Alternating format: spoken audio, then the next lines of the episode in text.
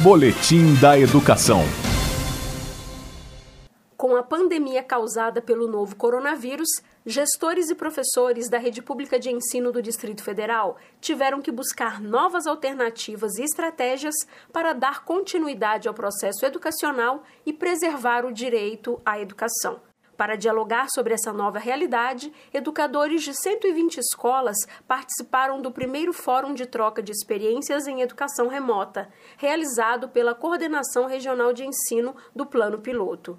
Sobre a temática do encontro, a coordenadora regional e também responsável pelo evento, Edilene Abreu, destaca.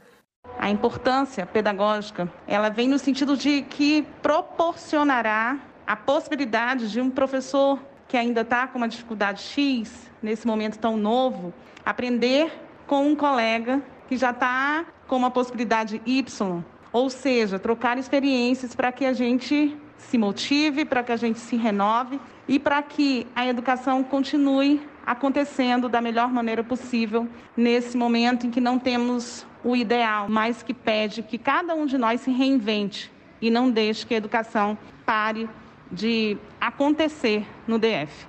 O encontro virtual mobilizou vários professores e ocorreu por meio da transmissão online pelo canal do YouTube CRE Plano Piloto. O secretário de Educação do Distrito Federal, Leandro Cruz, em vídeo institucional, também ressaltou a importância do fórum.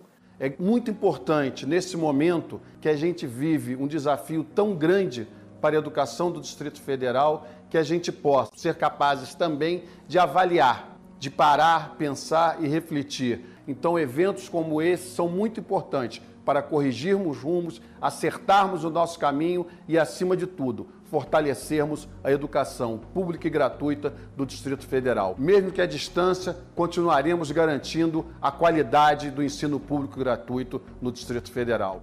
As diferentes estratégias de ensino online realizadas por mais de 60 professores da Secretaria de Educação do Distrito Federal foram compartilhadas durante o primeiro Fórum de Troca de Experiências em Educação Remota, realizado pela Coordenação Regional de Ensino do Plano Piloto.